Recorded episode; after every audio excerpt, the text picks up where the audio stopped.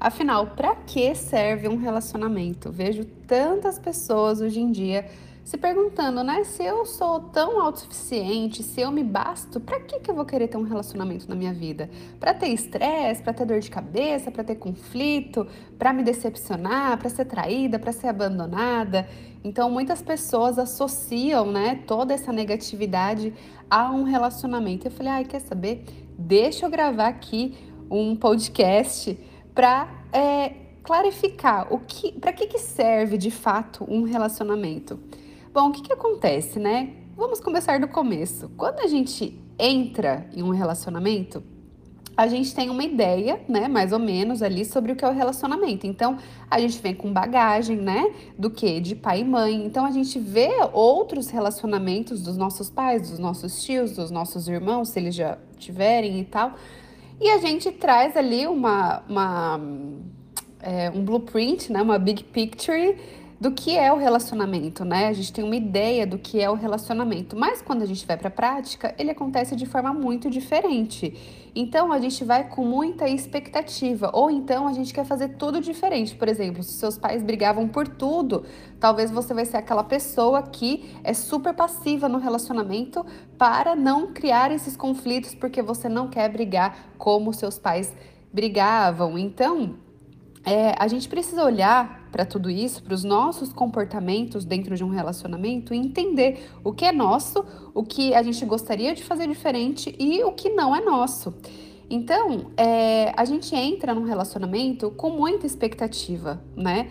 E a gente acaba se decepcionando. Por quê? Porque alguma coisa que a gente esperava daquela pessoa não aconteceu e a gente se sente frustrado e a gente já pensa que a pessoa não ama a gente, a gente já pensa que esse relacionamento não vai dar certo, a gente já pensa em desistir, né? Só que na sua cabeça não deveria ser. É, aliás, na sua cabeça você pensa, ai, tinha que ser assim, tinha que ser assado, isso não é relacionamento para mim. Então, é, eu quero trazer hoje reflexões para que você pense para que, que de fato serve esse relacionamento na sua vida sabe? Ao invés de, então, para a gente começar, ao invés de você ter uma ideia na sua cabeça sobre como deveria ser um relacionamento, o ideal é você fazer o quê? E expressar isso para o seu parceiro e também perguntar para ele como ele enxerga o relacionamento, o que é relacionamento para ele, o que ele espera dentro de um relacionamento.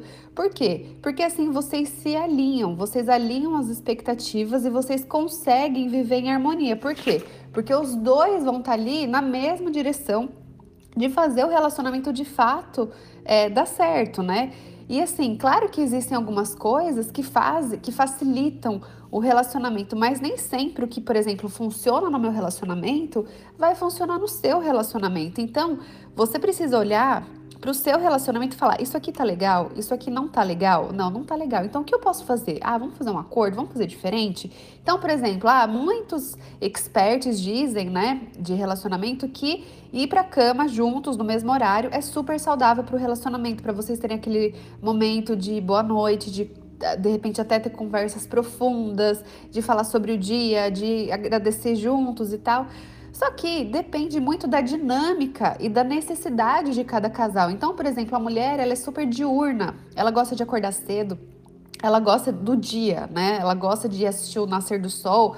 Só que às vezes ela casou com uma pessoa que é da noite. Ele gosta de escrever à noite, ele gosta de de, sei lá, de ficar com os pensamentos dele à noite ou de trabalhar à noite. Então, vocês precisam se alinhar e falar: não, ó, amor, vamos chegar aqui no meio termo. Então, a gente não precisa ir para a cama às nove da noite, mas vamos às dez e meia, às onze. Enfim, vocês precisam ver o que é melhor para vocês, o que vai funcionar melhor para vocês, tá?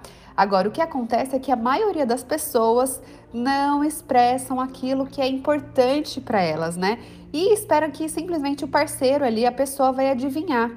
Só que num relacionamento adulto não é assim que funciona, né? Quem adivinha o que a gente quer era nossa mãe quando a gente tinha um ano de idade a gente não sabia falar. Ali a mãe tinha que adivinhar se a gente estava com frio, se a gente estava com sono, se a gente estava cansado, se a gente estava com fome. Só que a gente não tem mais uma mãe que precisa adivinhar aquilo que a gente quer. A gente tem um parceiro e a gente precisa primeiro entender aquilo que a gente quer, aquilo que faz a gente feliz, aquilo que é importante pra gente, porque se a gente não souber quais são as nossas necessidades, não tem como a gente comunicar para outra pessoa e muito menos a outra pessoa adivinhar que aquilo é importante para você, sabe? E um outro ponto que eu quero trazer aqui para vocês é que relacionamento, ele traz um senso de pertencimento que é uma necessidade básica de todo ser humano, né? E é, é, até curioso porque a gente fala, né? Ah, minha namorada, meu namorado, meu esposo, né? Meu, é como se fosse seu. E através desse senso, né, de pertencimento, pode trazer o que? Limitação, expectativa, decepção, possessividade. Por quê? Porque é seu, então é como se você pudesse manipular, controlar, é, dizer o que tem que fazer, o que não tem que fazer. Só que não é bem assim que funciona, porque tudo isso faz parte do quê? De um relacionamento tóxico e abusivo. Então, não é porque traz esse senso de pertencimento que temos direito sobre a outra pessoa, sabe? Então, em um relacionamento saudável, é, é um acordo, né, de duas pessoas, entre duas pessoas para que um suporte o outro na sua evolução. Então, o relacionamento ele tem como objetivo a cura, né? Através do outro, a gente consegue se enxergar, né? A gente enxerga as nossas sombras, a gente enxerga aquilo que a gente precisa identificar, sentir, elaborar e integrar dentro de nós. E não só isso, né? Não só esse aspecto, mas Quantas vezes é, a, a, outra pessoa não fala, nossa, você é incrível nisso, você é muito boa naquilo. Então, aquela pessoa ela também traz aquilo que é bom em você, né? Então, a outra pessoa ela vai despertar tanto o nosso lado luz quanto o nosso lado sombra. Então, é natural que aconteça esse processo dentro de um relacionamento, tá? Agora, o que é crucial que ambos é, sejam né, dedicados um ao outro e que o relacionamento seja livre de apego e expectativas e cheio de cuidado e compaixão. Então, o relacionamento saudável, ele é baseado no amor incondicional, ou seja, não tem condição para você amar outra pessoa, né? Não com essa base, né, da possessividade, da possessividade ou da necessidade, porque quantas vezes a gente não entra num relacionamento por pura carência, né, para preencher um vazio, que nada mais é do que a falta de amor próprio, né?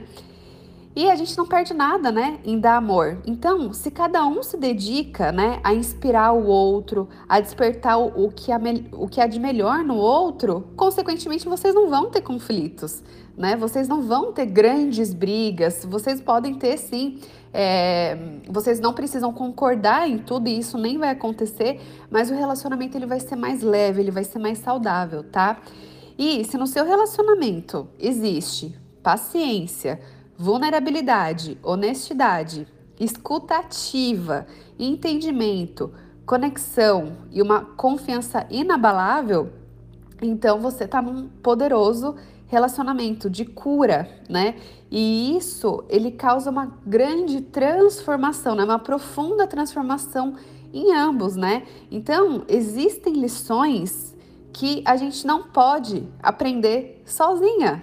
Não tem como a gente aprender sozinha. Então, o outro, ele vem para trazer tudo isso à tona, tanto o nosso lado luz quanto o nosso lado sombra. Então, é, se a gente não tá com alguém, não tem como a gente evoluir, não tem como a gente ser melhor, não tem como a gente é, trazer esse processo. Aliás, fazer com que aconteça de fato esse processo de cura. É claro que a gente pode fazer sozinha também esse processo de cura, mas o outro, né? O outro ele precisa existir para ver se realmente, realmente curou, realmente integrou, realmente você passou dessa fase, realmente você amadureceu, né? Então, é, um relacionamento ele vem para nos desafiar, para nos inspirar, né? Para nos ajudar com a nossa evolução, para a gente ser a nossa melhor versão, aquilo que a gente pode ser de melhor, né? Então, o relacionamento ele é esse lugar de nutrição da nossa alma, sabe? E isso a gente não tem em lugar nenhum. Por quê? Porque existe uma entrega muito profunda em um relacionamento afetivo que a gente não tem com amigos, que a gente não tem com o nosso pai, que a gente não tem com a nossa mãe. Então, é, esse lugar ele é muito rico, né? Ele é muito rico dessa nutrição da nossa alma, sabe? Ele é um lugar de amadurecimento. E hoje eu quero te perguntar: será que você está pronta para você viver esse relacionamento com os pés no chão, sem ficar com, esses, com esse véu da ilusão de que tem que ser assim, tem que ser assado, não, enxergar o outro tal como é e você também se enxergar tal como você é.